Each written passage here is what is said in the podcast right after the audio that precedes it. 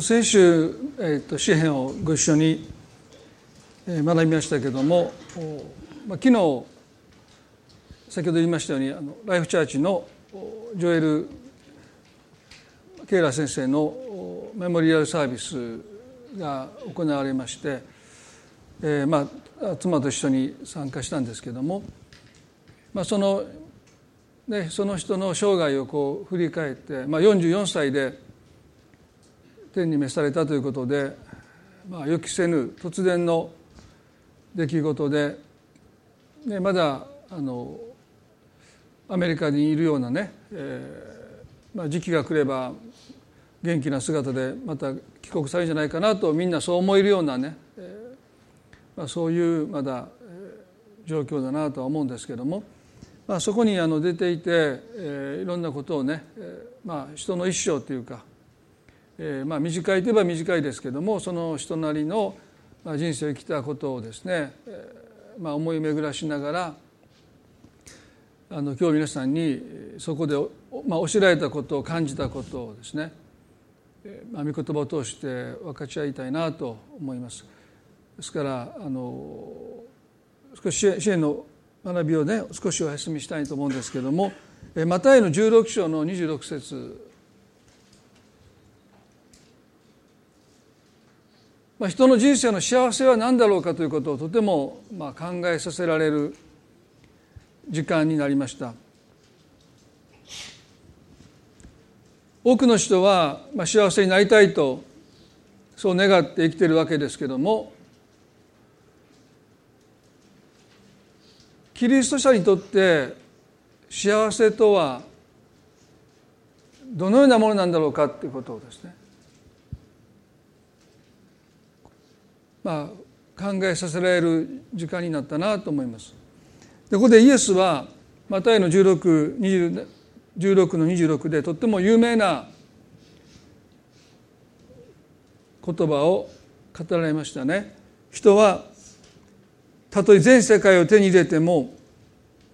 誠の命を損じたら何の得がありましょう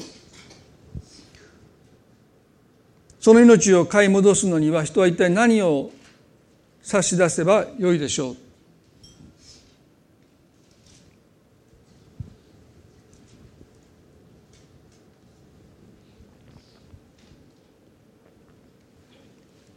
ここに一つの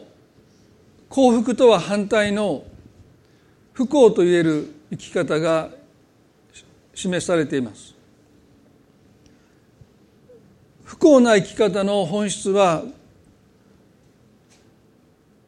誠の命を損じるということですよね。でこの命という言葉は肉体の命ではなくて数家という言葉から派生した魂を意味します。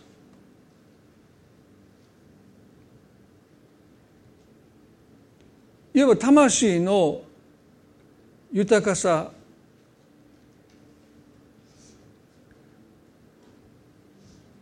それを失うならば果たしてその人生は幸福だろ幸福なのだろうかということを問うておられるんですね。でここに一つの生き方として全世界を手に入れようとする生き方すなわち際限なく幸せを求めるという生き方です。多くの場合幸せを追求することは肯定されます。多くの人にとって幸せを追求することに何のためらいもありません。心のブレーキは効きません。ですから多くの人は幸せを際限なくこの全世界というのはそういう意味ですね。飽き足らずに際限なく追求することに対して全く抵抗を覚えないし違和感も感じない。幸せを追い求めることは善です。そう考えられている。しかしイエスは際限なく幸せを求めることによって私たちは大切なものを失っていくとおっしゃる。ですからね逆説的ですよね。私たちは際限なく幸せを求めていくならばそこに何か大切なものを得るかのように考えますけれどもそうじゃないもし私たちが際限なく幸せを求めていくならば足元で大切なものを同時に失っていくんだこのことをね私たちはちょっとよく考えたいと思いますね。まあおそらく多くの人は際限なく幸せを追求することを善と考えて良いことだと考えてためらいもなく追い求めている。でもその足元で本当に大切なものを失っていってる。キリスト者にとっての幸福とは幸福感とは違います。ああ幸せだなと感じる幸福感と本当の幸福とは必ずしも一致しません。ですから幸せと私たちが言う時にそれは必ずしも幸福感ああ私はなんて幸せなんだというそういう感じとは時には異なります。聖書の人物を見て多くの人たちはそういう幸福感に満たされた人生を歩んでいるとは言えないですね。でも彼らの人生は幸福だったと思います。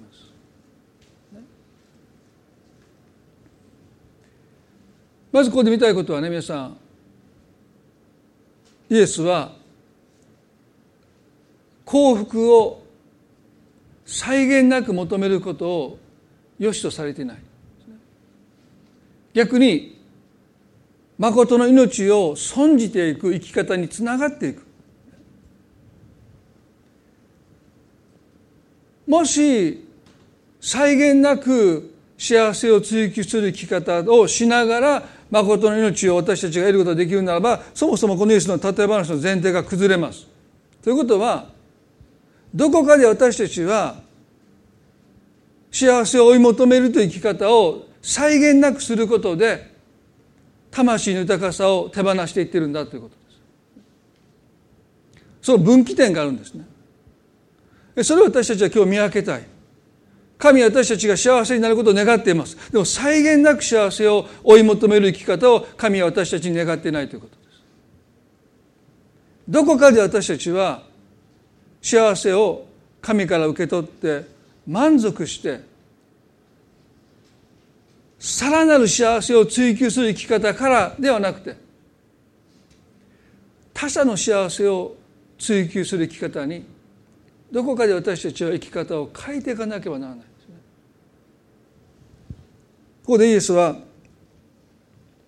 愚かな生き方としてこういうことをおっしゃった。その命を買い戻すのには人は一体何を差し出せばよいでしょうとおっしゃった。聖書が教えるところの愚かさの本質とは買い戻せるもののためにたった一度きりの人生を使い果たして買い戻せないもののためにたった一度の人生を使い切らないという言い方です。もう一回言いますね。聖書の愚かさの本質は買い戻せるもののために一度しかない私たちの人生を使い果たすことが愚かです、ね、そして買い戻せないもののためにたった一度の人生を使わないということ、それが聖書の愚かさの本質です。そして実に多くの人は買い戻せるもののために一度きりの人生を使い果たしながら生きているんだとおっしゃっただからその結果として誠の命を損じたら人は一体何を差し出せばよいでしょうかと言います。幸せとは裏返しですよね。買い戻せないもののために私たちの人生を使っていくということですよね。すなわち本当に大切なもののために私たちは自分の命を与えていくということですよね。でもね実に私たちは買い戻せるもののためにたった一度の人生を使い切って生きていってるんじゃないかなと時々思います。例えばなぜあの時素直に「ごめん」って言えなかったのかと時々私たちはその関係がもはや二度と元に戻らないことを嘆きながらなぜメンツにこだわったのかなぜ自分が正しいということをあれほど証明したかったのかなぜ素直に「ごめん」って言えなかったのかなぜあの関係を買い戻せない関係として私は自分を与えることができなかったのか自分のちっぽけなプライドやメンツのためになぜ私はあの大切な関係を手放したのかと私たちは年を重ねれば重ねるほどその後悔を重ねてきますね。振り返ってみれば私たちは買い戻せないものをたくさん失ってきてきてる。もう一度やり直そうと思ってももうやり直せないっていうそういう関係があります。まあ父となる旅路の中でも私書きましたけどね子供との関係の中でもですね。あんなこと言わなかった分かったって思うことがたくさんあってなぜあの時もっと子供との関係をね忙しいからとかいろんな理由でないがしろにして時間だけが過ぎていってですねもうあの時代あの時間あの関係を取り戻そうと思ってももう取り戻せないということが多々ありますよね。あ後でだってできることなんて人生にたくさんあるんですね。でもそういうものが私たちの心を支配しちゃう。そういうものが私たちの人生を支配していってしまう。幸福な人生を生きようと思うならばいつもこの問いかけを私たちは自らにしないといけない。このことは後で買い戻せるのか今じゃないと買い戻せないのか。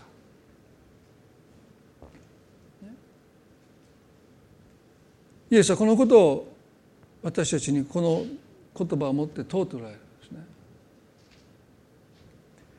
実に多くのものは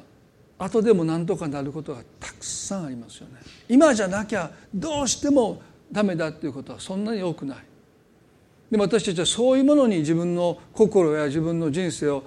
必ずしも与えて生きているわけじゃないんだなということですね。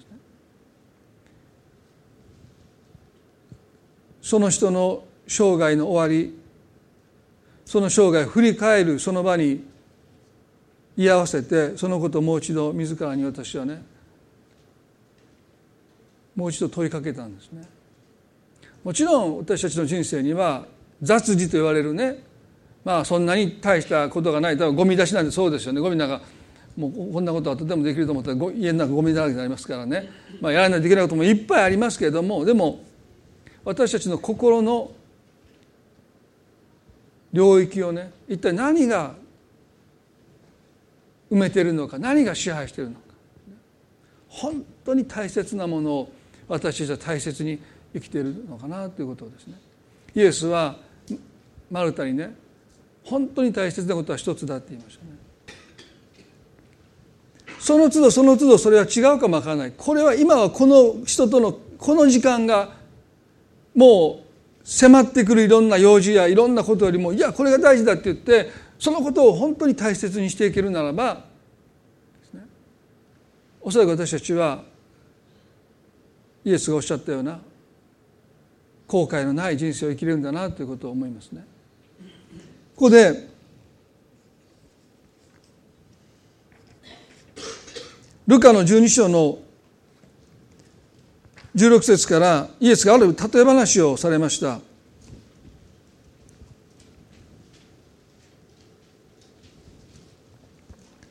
ルカの12の16である金持ちの畑が豊作であった。そこで彼は心の中でこう言いながら考えた。どうしよう作物を蓄えておく場所がない。贅沢な悩みですよね。まあ今で言うならばどうしよう私の持っている現金を預けるもう銀行がないみたいなどんだけ持ってんだっていう感じですけどね。まあ郵便局だと上限がありますよね。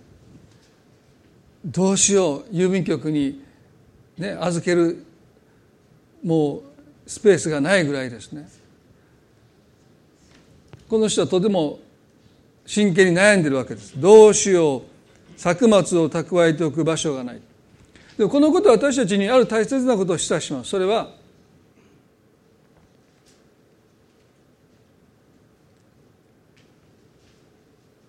神は私たち一人一人に蓄える分をもう決めておられるということで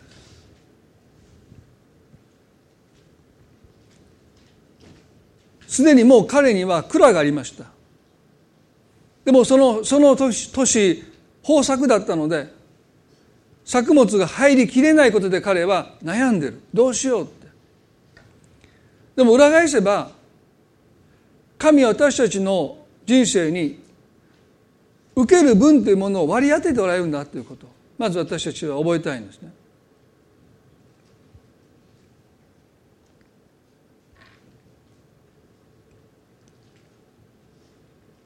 時々際限なく幸せを追求するその生き方の問題は神が割り当てた受ける分というものを理解してないということに原因があります。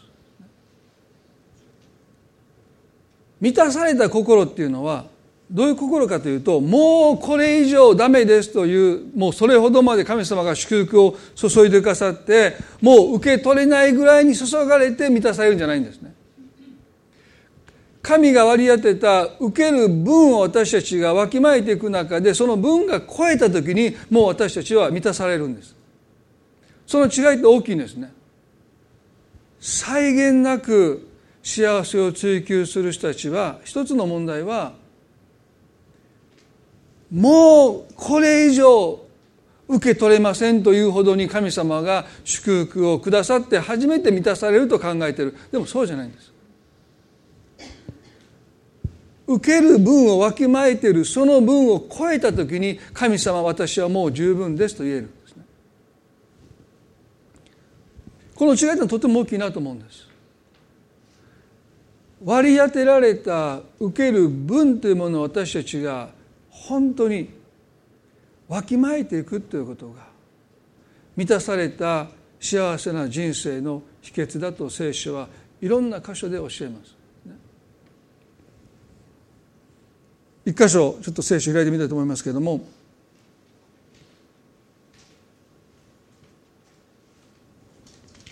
テモテへの手紙の第一手モテの6の 6, 6で「満ち足りる心を伴う経験こそ大きな利益を受ける道です」と書いてます。いつも聖書はね逆説的ですよね。満ち足りる心を伴う経験こそさらに大きな利益を受ける道ですと書いてます。普通はね満足現状に満足したらならないってよく言うんですもっとハングリーにもっと貪欲にもっと成功もっと幸せを追い求めていかなければならないって言ってまあいろんなね本を読んでもですねほとんどの人はね現状に満足したらならない人生はこんなもんじゃないって。もっと祝福されるべきだしもっと豊かになるべきだしもっと上に行けるべきだって言って絶えず現状に満足しないでハングリー精神を持って、ね、言えば満ち足りない心を持ってですね貪欲に生きないといけないほとんどの本は書いてますよ。でも聖書は逆説ですね。本当にあなたが大きな祝福を神様からいただきたいと思うならば現状に満足しなさいって言うんです。神様これで十分ですと感謝しなさいって。だからそれしたら終わりそうでしょ。あ人生はここまでだって多くの人は考えるんです。だから絶えず現状に満足しないで上を目指していく。もっと良い暮らしを目指していくですね。もっと、まあ、例えば教会ならもっと大きな教会ですね。もうあそこの土地も買ってあの土地も買ってもう拡大拡大ですね。もうここはもうできませんけどね。もう土地がありませんからね。もうなんせ満足しちゃダメだって。もうありとあらゆる本を読んだらそのこともう呪文のように書いてますよね。でも聖書は全く逆なこと言いますね。満ち足りる心を伴う経験こそ大きな利益を受ける道ですですから私たちが本当に幸せになりたいと思うならばこの満ち足りる心を持つ以外にないということです。割り当てられた分をもってして神様は十分ですありがとうございます。感謝しますと言える人こそがさらに大きな利益を受け取ることができるって。なんかピンとこないんですけどでもそれは聖書の真理ですよねそのことを今日深く皆さんと考えたいと思うんですね多くの人は逆の生き方をしています。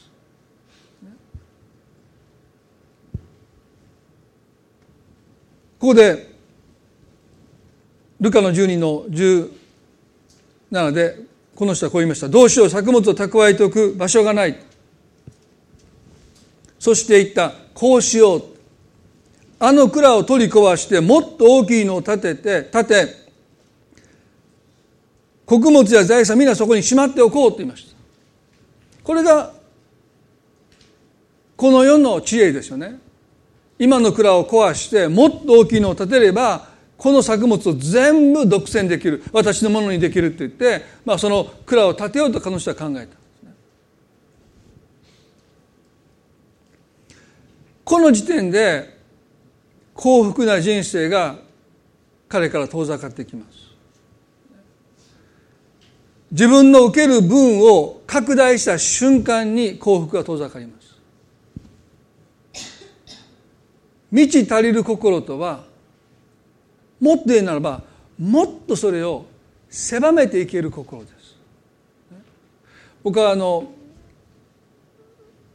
ね母子家庭で育ちましたしそのまあ母が男4人の男の子を育ててくれた中でですね、まあ、いつも感心してるのはまあ私の母だけじゃなくて皆さんだってそうだと思いますけれども親はですね自分の食べるものを少し減らしてでも育ち盛りの私たちに、まあ、たくさん食べるようにっていうふうにまあもう頑張ってするというよりも、まあ、自然にしてますよね。皆さんだってそういうことなされてると思うんですね。子供の分まで食べてる。これ私の好物だからちょっとちょうだいとかですね。もう出す前になんかもう食べてる人って多分自分の分減らしてでもそれ私もしますよ。ね。なんかこうね美味しいものを頂いて子供が帰ってくる前に自分が食べるということをした記憶ないですからね。もうラッキー。帰ってくる前に全部食べたのみたいな。基本的にはもう子供の分を取り置い分けてまあ残ればうちと家内は僕の方が食べる時あるかもわかりませんね。大人同士ですからね。もう彼女に負けまいとして。でも子供の分を食べるってことは、まあ、あんまり記憶にないですよね、まあ、多分多分こんな親でも子供に多く与えると思うんででもそれでひもじ思いをするかというか不満足かというとそうじゃないでしょ。逆に自分のものを少なくすることに一つの満ち足りる心がより深くなっていくんですね。ですからこの蔵を壊して大きいのを建てるってことはもう全く幸福聖書が言うところの幸福を遠ざけてる。逆に自分の蔵をもっと小さくしていく。自分の食べる分を少なくすることで私たちはその食物がくれない幸せを受け取っていくキリスト者の幸せは与えることを通してやってくるからですよね。分かち合うことを通してやってくるからですよね。今回ねこのいわゆる先生のメモリアルサービスに出て44年の生涯でそのお兄さんたちがお父さんかなお兄さんかな彼の生涯を振り返っておっしゃったことはね彼がどんな偉大なことをしたということではなくてまあそれもねあるんです。教会を開拓して立派な教会を作られたということもそうですけども。でもねもっと驚いたのは彼がたくさんの人の人生に自分を与えた投資をしたっていうことにたくさんのメールやコメントが寄せられる中で彼にこんなことしてもらったというそういうメールや連絡がねたくさん来てそれに驚いたって、まあ私それを聞きながら幸せな人生だったなと思いますね。この人がどんなことをしたかということをある人がね並び立ててその人を称えていくよりもその人にどんなことをしてもらったという人たちが彼の生涯を語ることほど幸いな人生はないんだなと思いますよね。私も含めて皆さんの人生が何を成し遂げたというよりもあなたが何をしてあげたかあなたに何をしてもらったとそう感じる人たちがあなたの人生を感謝してあなたの人生を語る時にまさにその人はね幸福な人生だと思いますよね。ですから私たちはこの満ち足りる心を持つということは徐々に自分の受けるものを少なくしながらでも満たされていくですね。自分の食べる分を少なくしながらでもそれでも私はいいこれで十分だと言える心を持っていくそしてあなたが本来受けてもいいものをですね分かち合われていくときにその人生は幸福な人生になっていくんだろうなということをですね改めて思わされました。ここで19節で自分の魂にこう言おう魂よこれから先何年分もいっぱいものが貯められたさあ安心して食べて飲んで楽しめ。しかし神は彼に言われた愚か者お前の魂は今夜お前から取り去られる。そうしたらお前の用意したものは一体誰のものになるのか。自分のために蓄えても神の前に富まないものはこの通りですと言いました。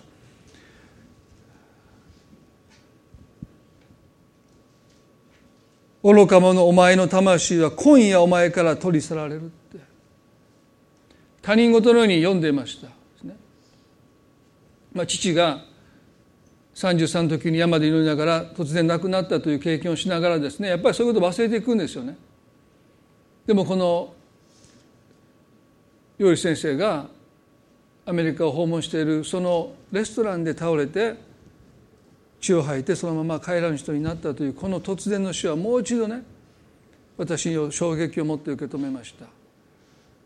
まさかまさかですよねだからもうある知り合いの牧師から彼が亡くなったというメールが来た時私はねもう絶対冗談とまあでもそんな冗談を送ってくるような人じゃないので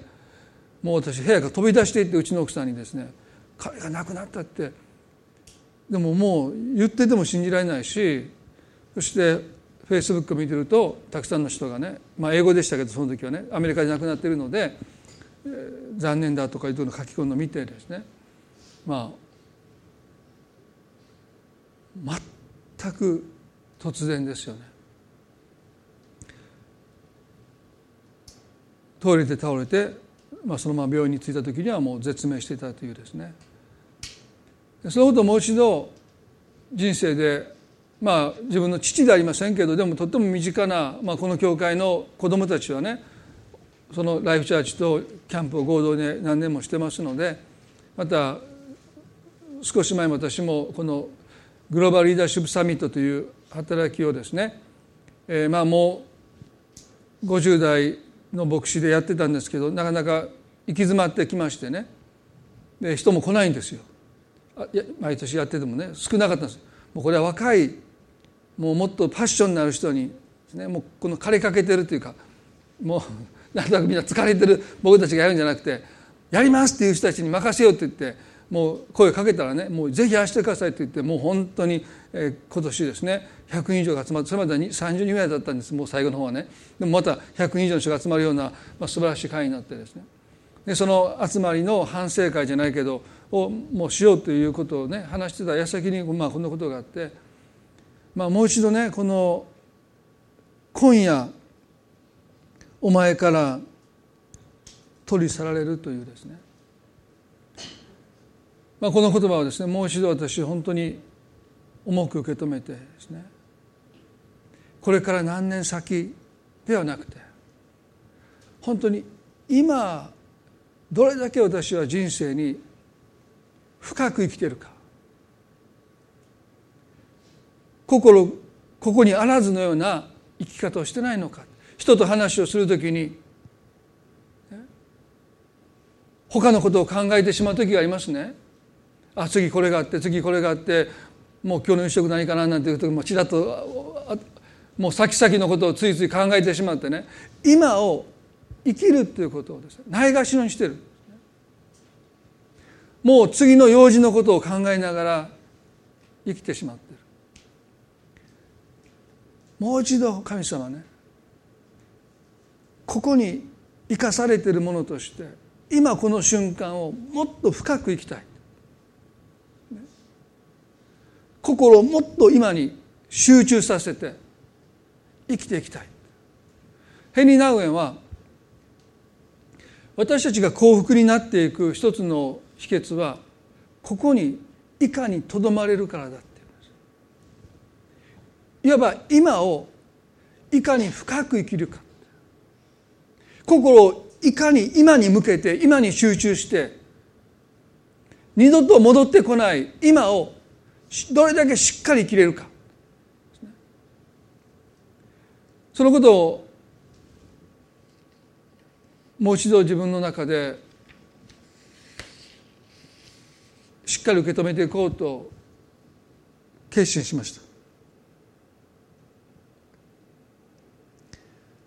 ちょっとヘニー・ナメの言葉を読んでみたいと思いますね。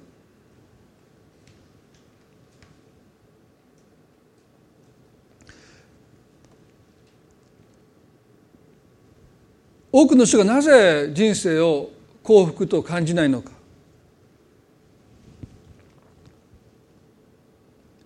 私たちにとって立ち止まり危機注意を払い差し出されたものをありがたく受け取ることが非常に難しくなっています。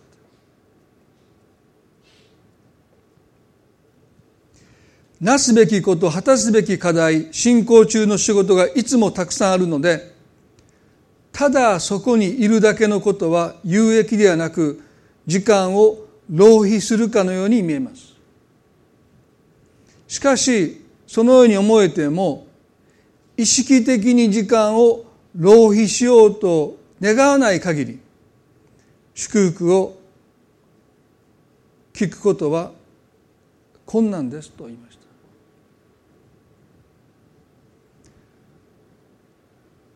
た大切なことですよね。意識的に時間を浪費しようと願わない限り。いわば人生に効率を求めない。もちろん仕事の中で私たちは効率を求めるべきですよね。でも人との関係でも効率を求めてしまう、もう私それ私のすごい癖なんで。すうちの家内が何か言いそうになるともう答え言っちゃうんです。もう待ってられないから。結局こういうこと言いたいんでしょみたいなね。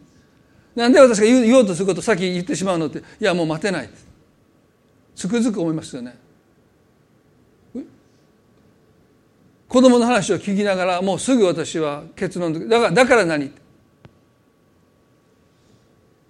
もうこのことを読みながら私ねもう本当に反省してます、意識的に時間を浪費しようとしないか。豊かな人生を生きるために私たちは合理的に生きることと同時に非合理に時間を浪費しながらですねゆっくりと生きていく何も達成できないけどそのことのために自らを与えていくというその両方がなければ私たちの人生は貧しくなっていくんだろうと思いますね。時々私思うんですねまあ皆さんにも言いますけどレジをねあの時私いつも何をしてんだろうと自分は思うんですけど早いレジに走っていってもう早くレジを通り過ぎてもやること別に何もないんですよ。1分と2分とか早くレジから出て何もするわけじゃないんですよ。その時間はまだしょうもないことで浪費するわけですよね。で私のあのレジを並んでる時のあの時間はですねもうそのことしか考えてないからですねもうなんてバカなことしてんだ車を運転して、まあ、彦根にずっと往復してましたけどもう結構、まあ、あの制限速度から捕まる手前ぐらいでですね。ですからパトカーが横通っても捕まったこと一度もないんです。だからそれは多分あの皆さんが運転してるスピードに合わせて、まあ、運転してますから。まあでもねやっぱりちょっとスピードが出るとしんどいんです。体に負担があってですね。緊張もするし。でもねせいぜい5分早く着くだけです。彦根にね。そのために私1時間近く緊張しながらですね運転してるんですね。もう時々もう自分で何をしてんだろうって。で一度ね緊張しないでいろんなことを考えながらゆっくり運転できるはね時速80キロだと分かりました。でも例えば僕110ぐらいで、まあ、ちょっと超える時ぐらいありますからそしたらね考えれないですよ。もう緊張してね。もうハンドルももう握ってもうずっと1時間緊張してせいぜい5分ですね。80キロで行くのと100何キロで行くのとですね。いやある時からもめした。もうゆっくり行こうって、ね、どうせ早く着いても何もせへんねんから。人生でそうじゃないでしょうかね。そんなに急いで皆さん何をするんですか？聞きたいです。いや別に家帰ってテレビ見るだけなんです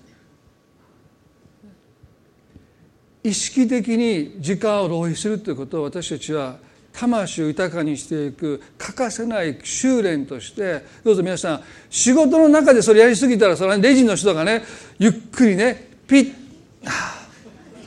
ピッてそんな人もうすぐクビですよ。私行くレジでそういう人いるんですけどね。めっちゃ丁寧なんです。でいつもその人の前で私そんなに丁寧にしなくてももういいからねもうちょっとぐらい間違えてもいいからもう早くしてほしいと思うんだけどもうはいピッ。もう置き方も丁寧なんですね。でその人先見かけないから多分クビになったんじゃないかなとちょっと思ってるんです。心配してるんですけどね。あまりにも丁寧だからですね。まあそういうことを仕事ではできませんよね。でも人生のある部分で人との関わりの中で私たちはやっぱり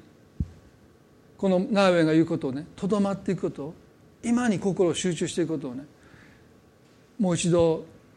考えていきたいなと思わされました。出エビトの16章の16節にとっても下の飛んだ一つの戒めが記されていますね。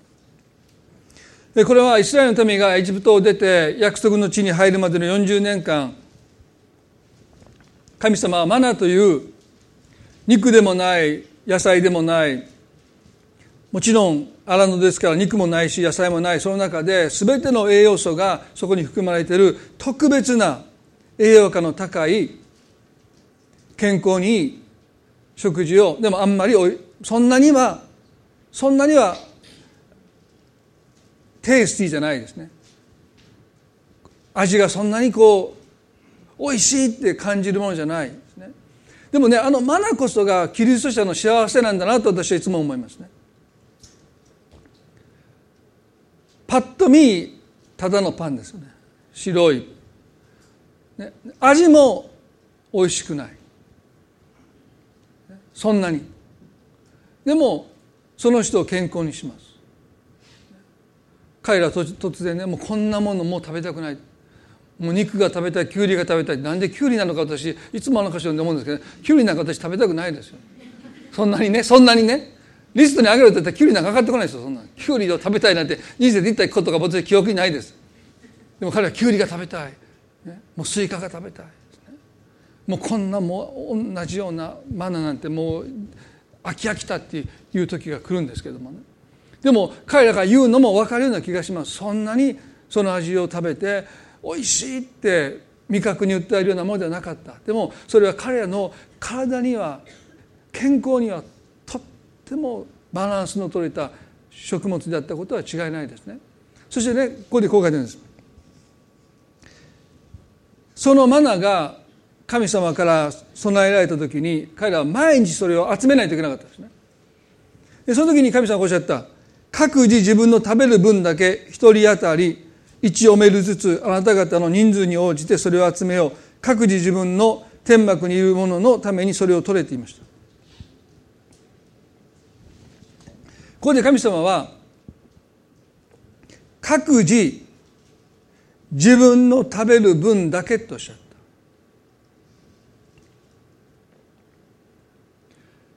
ここに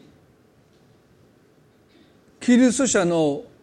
幸福の秘訣があります。自分の分をわきまえるっていうことですね。各自ですから。人が人の分を決めれない。あなたは他の人と比べてそこそこもう人生幸せな幸せなんだから幸せだと思いなさいっていうことはできるわけじゃない。各自です。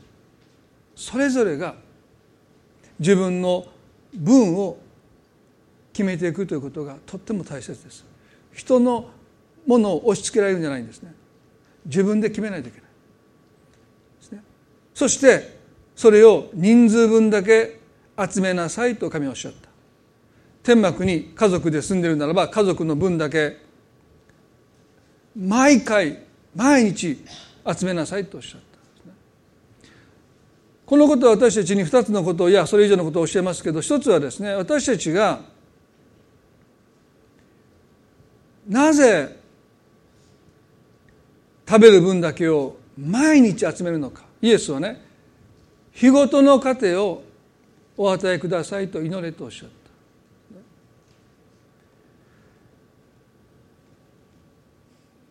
ウィリアム・ハワークスという方はねごめんなさいウィリアムという方はこの箇所はこう言いました。ここで心に留めておきたいことは私たちは日曜の分のパンだけを求めて祈ることです。この日曜まあ日にちの日と、まあ、用事のようですね。その日の分。という文字はもっと正確に訳すとその日に間に合うとかその日に十分なという意味の言葉です。私たちがそれ以上のものを求めて祈る時まるで自分たちが恵み深い神の御心と御業のみによって生きているものではないかのように生きる誘惑に駆られることになるでしょうと言いました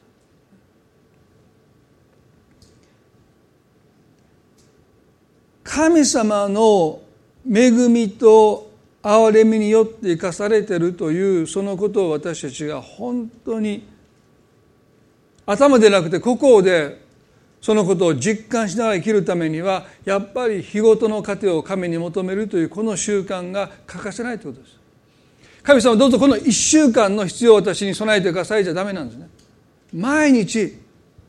日ごとの神糧を神に求めていく。それが最も困難な時代ですよね。イエスの時代はまさに日雇いもうその日暮らしの人たちがたくさんいました。まあ、漁師をしているガリラ湖周辺だとですね本当に漁に出てその日収穫があるかないかということが生活に大きな影響を与えていましたのでまあ漁に出てもダメだってももう蓄えがいっぱいあるというわけじゃなかったので本当にこのことは切実に乗られたわけですけどもでもそれは2000年経った今も私たちが生かされているということを本当に心の深いところで受け止めていくためにはね神の前に日ごとの糧を求めるということはやっぱり今も欠かせない一つの祈りじゃないかな。ですから神様はね毎日食べる分を人数分だけ集めなさい。それ以上ダメだとおっしゃった。こんなにね不合理なことないでしょ。う集めに行った場所にもう次の日の分も取って帰ればいいんですけどそれはダメだってその日の分だけを集めなさいとおっしゃったんですねそれ一つは神に生かされているんだということを本当に私たちが理解するためには日ごとの糧を神の前に求めていくというそういう心が必要だということがまず一つですね。もう一つは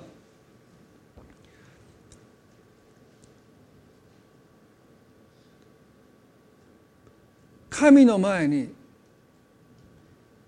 自分の受ける分を取って十分ですと感謝すること。このことが幸せの本質です。神様私はあなたから十分もう十分いただきましたと感謝するその感謝こそがクリスチャンにとっての幸せです。だから幸福感とは少し違うんですね。そこにはあなたが積極的に神様から受けたものを評価して感謝することがそこにあります。ああなんて幸せなのかということは受け身ですよね。ある意味でね。でも私たちはそういうふうにして幸せな人生を生きるんじゃなくて神様から受け取ったもので私はもう満ち足りています。もう十分ですと神の前にどれほど私たちが感謝できるか。だからダビデ言いましたね。主は私の続かい私は乏しいことがありませんというのはまさにその告白です。私は乏しいことがありません。そしてこの告白はおそらく私の恵みあなたに十分だとおっしゃる神の前で全てのクリスチャンが一人の例外もなくこの告白に至るべきです。その次ねこう書いてますよ。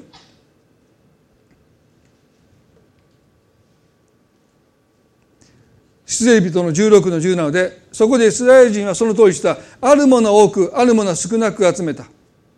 しかし彼らがオメルでそれを測ってみると多く集めたものも余ることはなく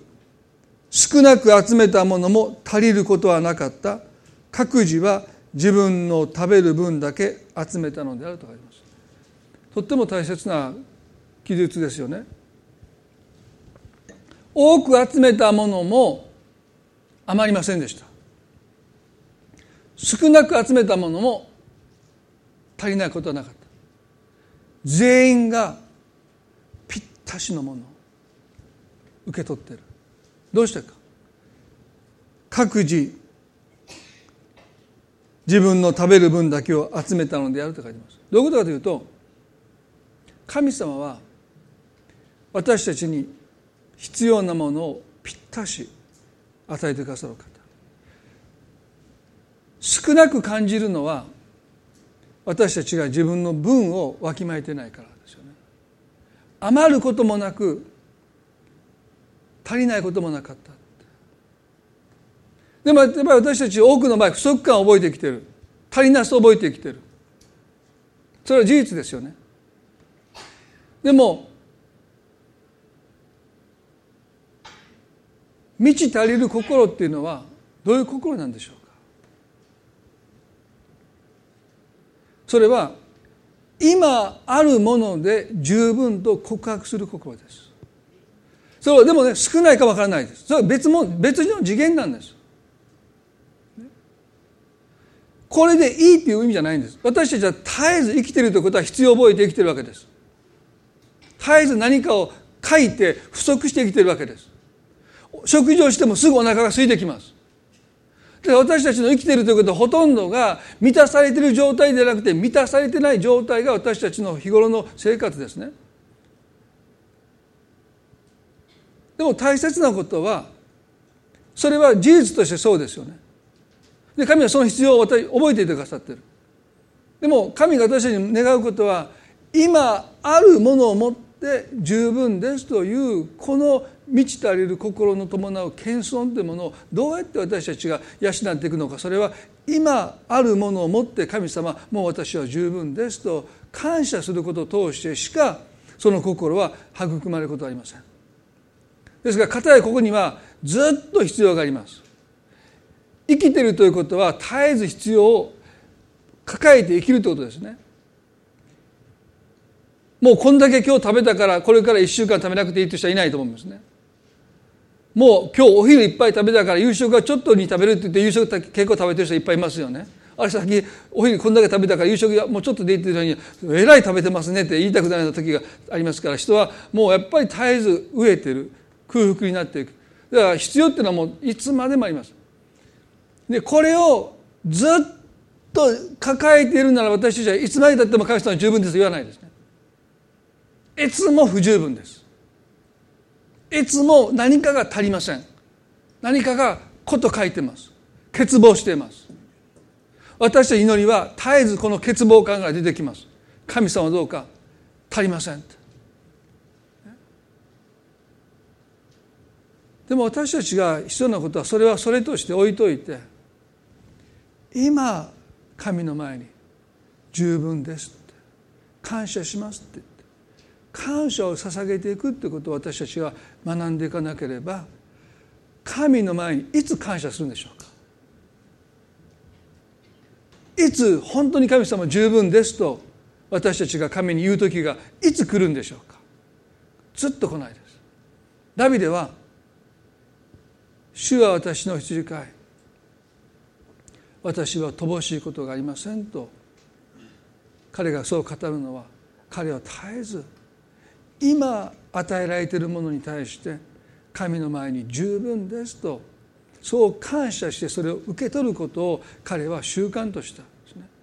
皆さん多くの人は自分の人生をそうやって感謝して受け取ってるでしょうか。こんなはずじゃなかったってどこかで自分の人生を神様感謝しますと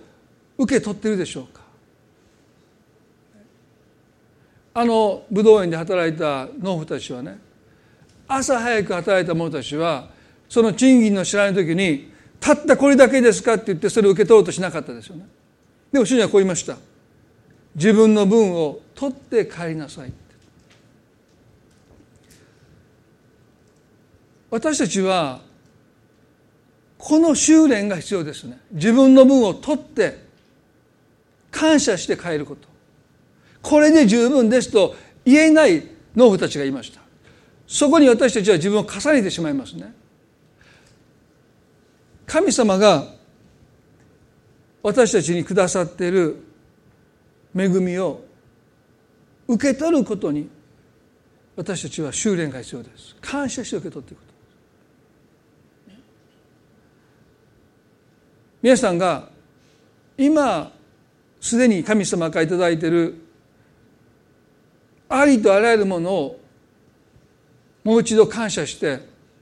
十分ですと神の前にそれを受け取っていくということが満ち足りた心を伴う謙遜ですよね。皆さんはどうでしょうか？今置かれている今のご自分の人生人間関係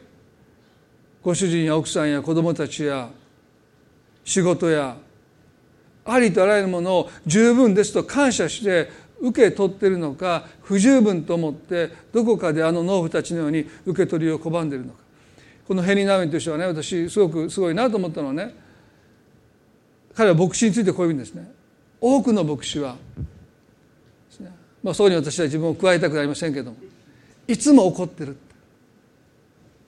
妻が言うた通り動かない。子供たちが思ったほど立派に育っていかない。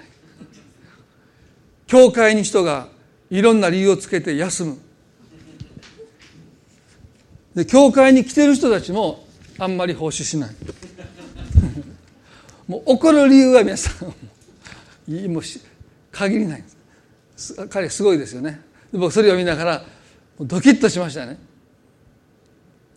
妻が言うこと聞かない。時々そうだな。もう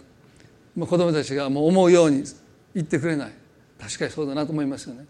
教会にいろんな理由をつけて人が来ない。まあそういう時もあるな特にニューライフはね。教会に来ても牧師の思うようには奉仕しない、ね、そんなことを数え上げたら皆さんいつ私たちは神に十分ですと言えるんでしょうか。妻を見てね。神様もう私の妻は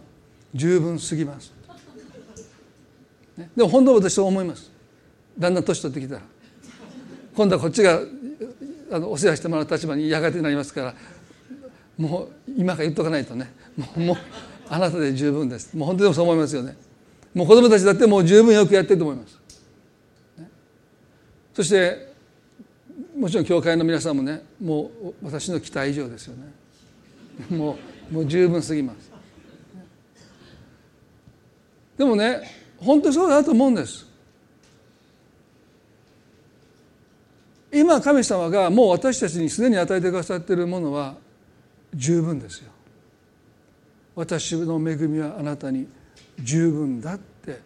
神は言うんですから。問題は私たちがそれを十分なものとして感謝して受け取ってないということが問題です。皆さんもう一度私たちは今あるものをこの命が終わるまで絶えずある必要とは横に置いて十分だと感謝して受け取っていくことをね神の前にしていくときに私たちは満ち足りる心を持つですね。そういう人にこそ神は多くのものを委ねるんですよね。使い道を知ってるからです。自分の蔵を解体してもっと大きな蔵を建てないからです。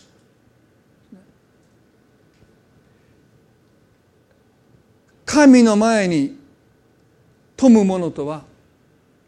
自分の蔵を壊して大きな蔵を建てないで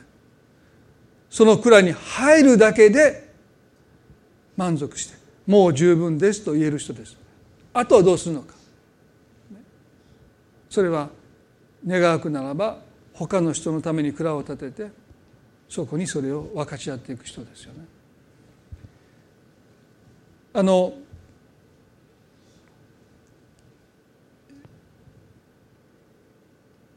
このマナーをね神様が16の19でもう一つ戒め与えた。一つはね食べる分だけ人数分だけ集めなさいということもう一つはね誰もそれを朝まで残しておいてはいけませんとシテ人の16の19でおっしゃった。誰もそれを朝まで残しておいてはいけませんとおっしゃった。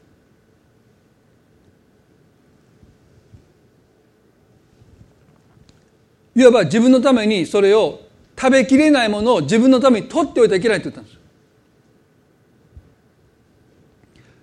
食べきれない分を取っておいてはならないって言うんです。20で彼らはモーセの言うことを聞かずある者は朝までそれを残しておいたするとそれに虫が湧き悪臭を放った。そこでモーセは彼らに向かって怒った。ある者たちは食べる分以上を取ってそれを蓄えて貯蔵して残しておきました。すると次の日にそれを食べようと思ったらもう虫が湧いて悪臭を放ってるから到底食べれないから彼らはそれを天幕の外に捨てたんですね。地上の食べ物で最も保存食に適さないのがマナーです。神様そう作ったんだ。次の日にね虫が湧く食べ物他にありますか？皆さん。私アメリカにいる時ねバナナを買って袋に入れて1か月間気づかないで置いてたんですね。何やろこの袋と思って開けたら100匹のハエが症状バエがね袋から飛び出してきました。びっくりしました。風邪たわけじゃないんですけどね。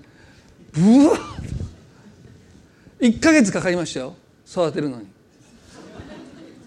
次の日ですよ。次の日に虫が湧いてるんですよ。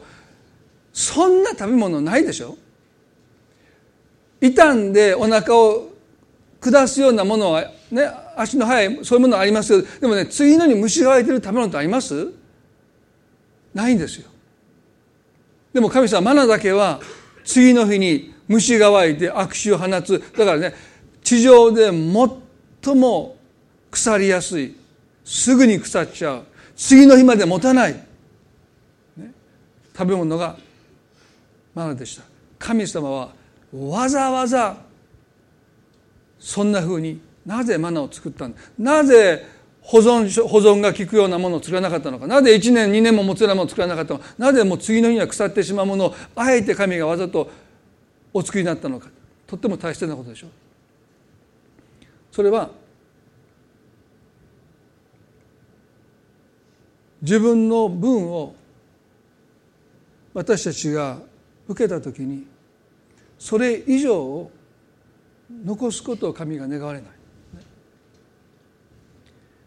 蔵を壊して大きな蔵を建ててそこに自分のものをこれから先何年も蓄えることを神が願っていないということは何を意味しているかというと私たちの幸せは最終的にはあなたがどれだけ分かち合われるのかということ。ね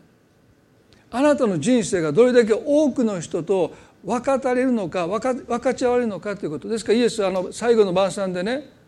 パンを裂かれました。それはとても象徴的なこれは私の体ですと言いました。そして2000年経って今世界中で何十億の人がそのパンを裂きながらキリストの生涯を今も思い返します。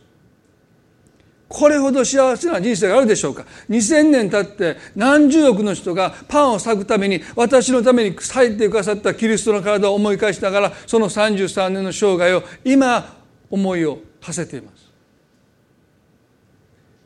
彼の名前が石に刻まれたわけでもないし銅像が建てるわけでもない。ただ私たちはパンを裂きながらキリストの体が私のために裂かれたことを今も思い返す時にね。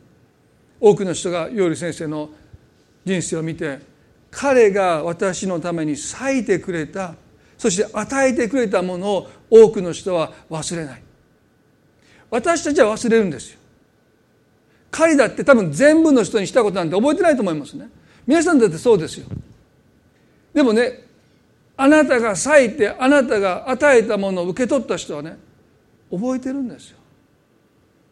私ねまあ一つの、まあ、自慢じゃないんですけどもこの集まりに行ってね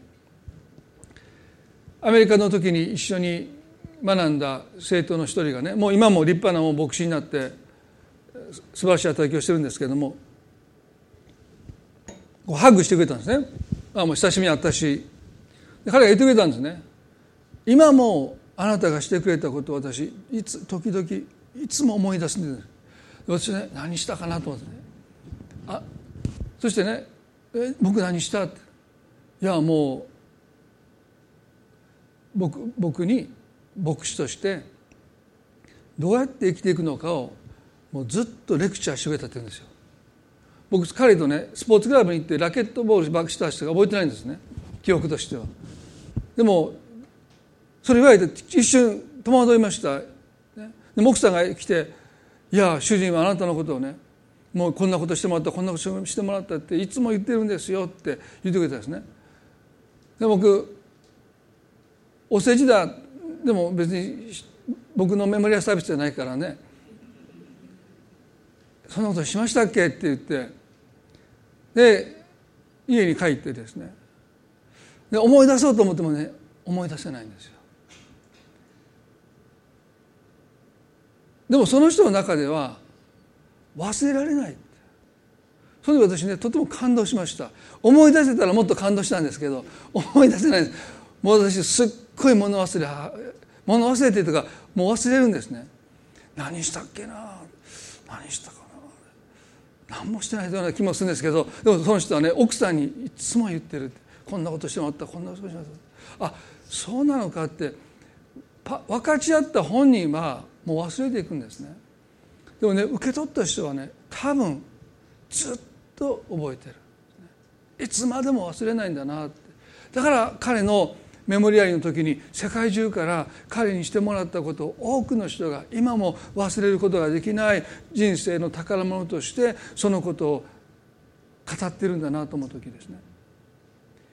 皆さんイエスの生涯は最終的にはあのパンのように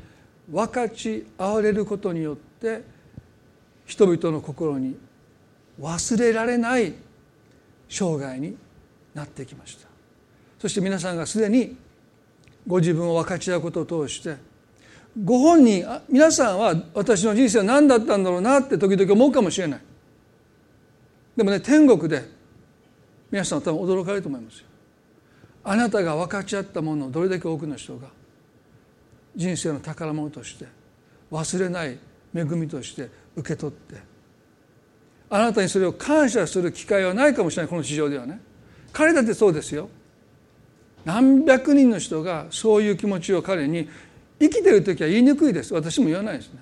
なんで彼が私に言ったのか私がもうすぐ死ぬと思って言ったのかどうか分かりませんけど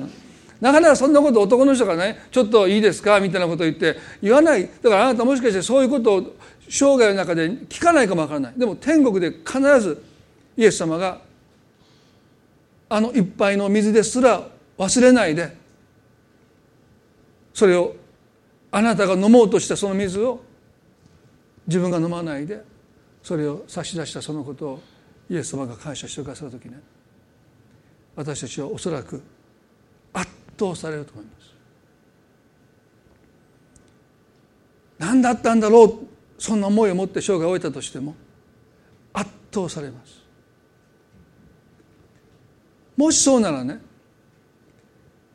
私たちはますます神の前に富むものになりたいです。どうか私たちの人生がますますあのパンのように裂いていく人生あの少年が5つのパンと2匹の魚をイエスの前に持ってきてピリポ言いました。こんなものどうしようもない。少なすぎるって言いました。でもイエス様はそれを感謝して受け取ってくださってそしてそれを裂いてくださった時にあの少年の目の前でそのパンは数万の人の上を満たしていった。その光景を見ながらこの少年は何を思ったの？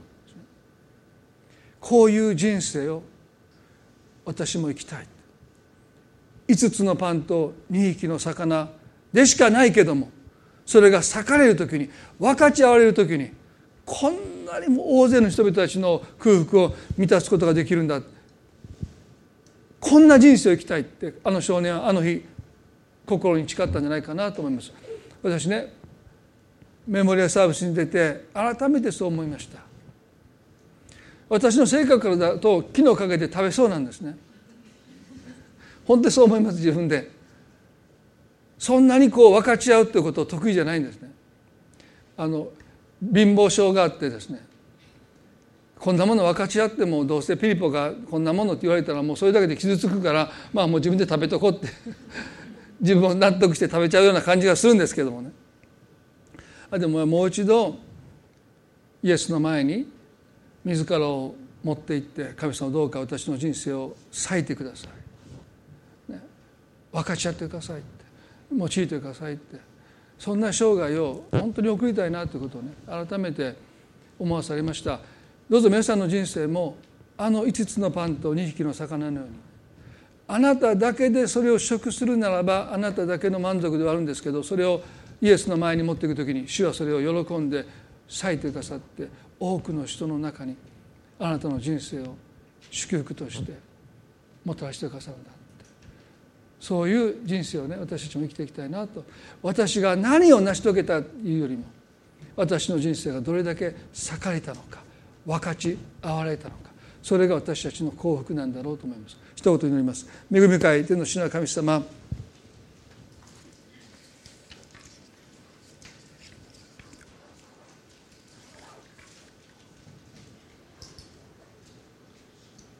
私たちが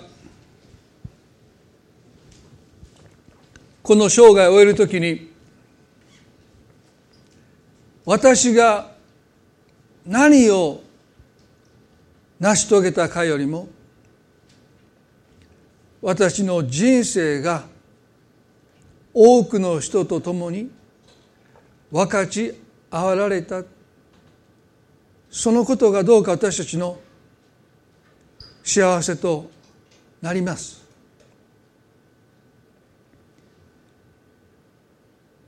神様私たちに神の前に富む者としてますます生きることができるように。まず私たちが今受け取っているものを十分ですとあなたの前に感謝できる満ち足りる心を私たちにお与えください。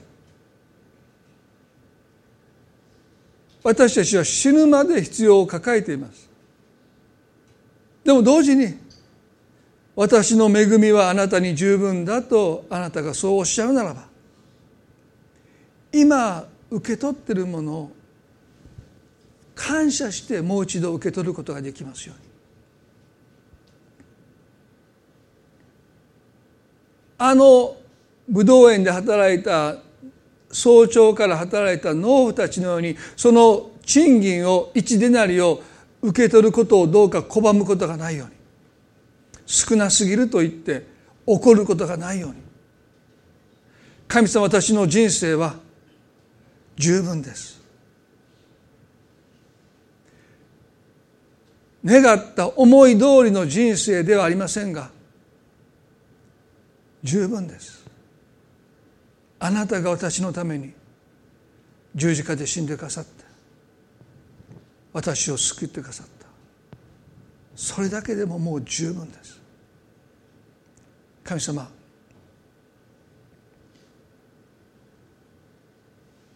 私は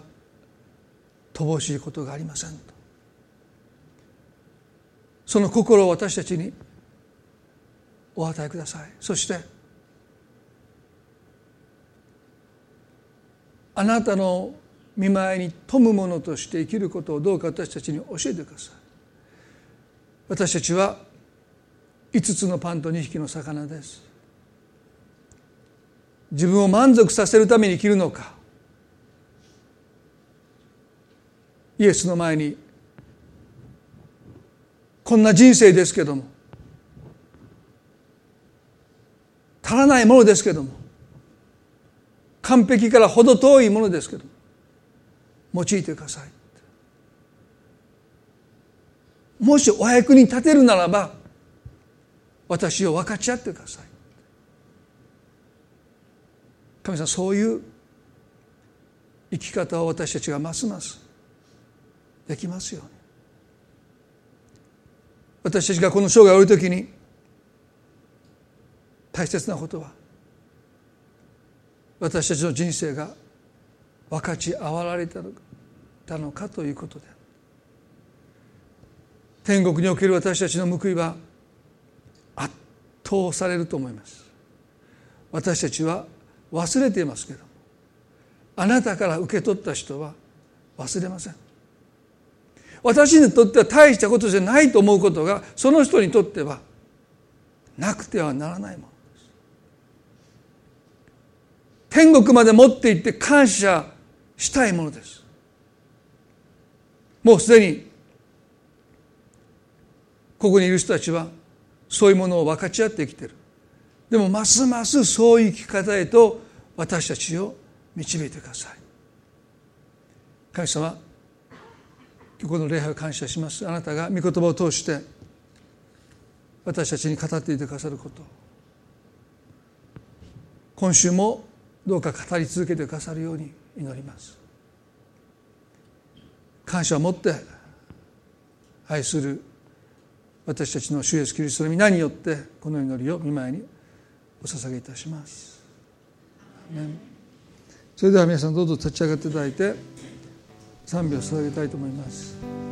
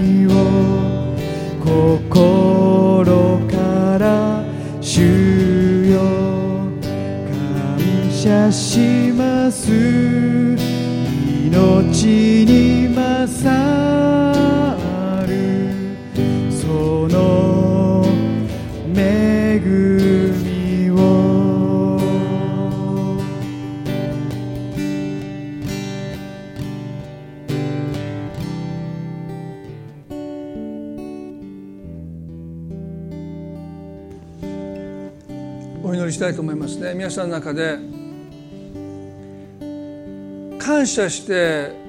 受け取れないものがあったとするならば今日感謝して十分ですとそれを本当に心から受け取っていただきたい。かたやそれはまだ不十分です。でもそれは別問題ですよね。今それを感謝して受け取ることが何よりも大切です。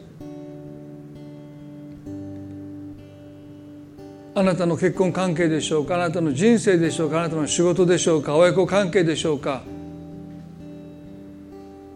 感謝して受け取れてないなとあなたがもしどこかで覚えるならば今日私の恵みはあなたに十分だというこのイエス様の言葉を私たちは受け止めて「主よ十分です」と今日心の深いところに感謝を持って受け取っていきたいとそう願います。もしあなたの中に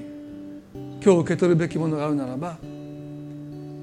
短く最後に祈ります。どうぞあなたも心の中で「主よ感謝します」と言って受け取っていただきたい。あなたの健康かもしれない。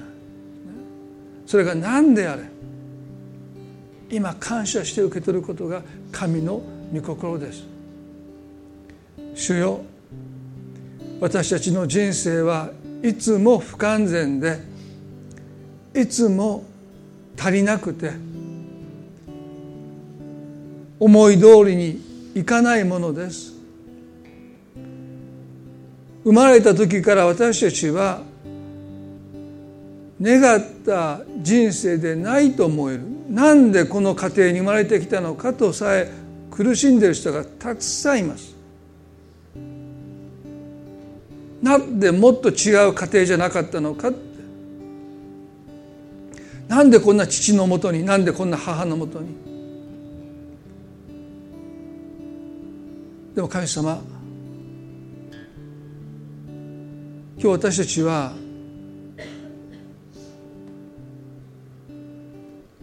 感謝を持って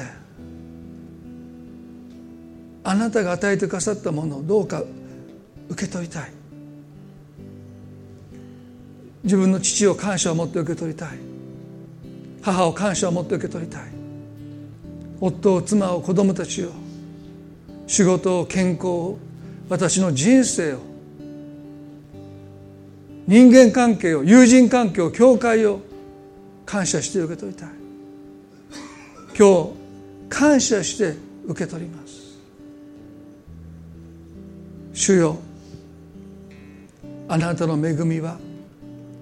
私に十分です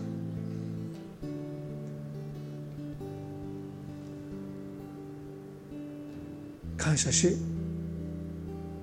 愛する私たちの主イエスキリストの皆によってこの祈りを見舞いにお下げいたします。もう一度短く最後に歌って礼拝終わっていきたいと思いますね。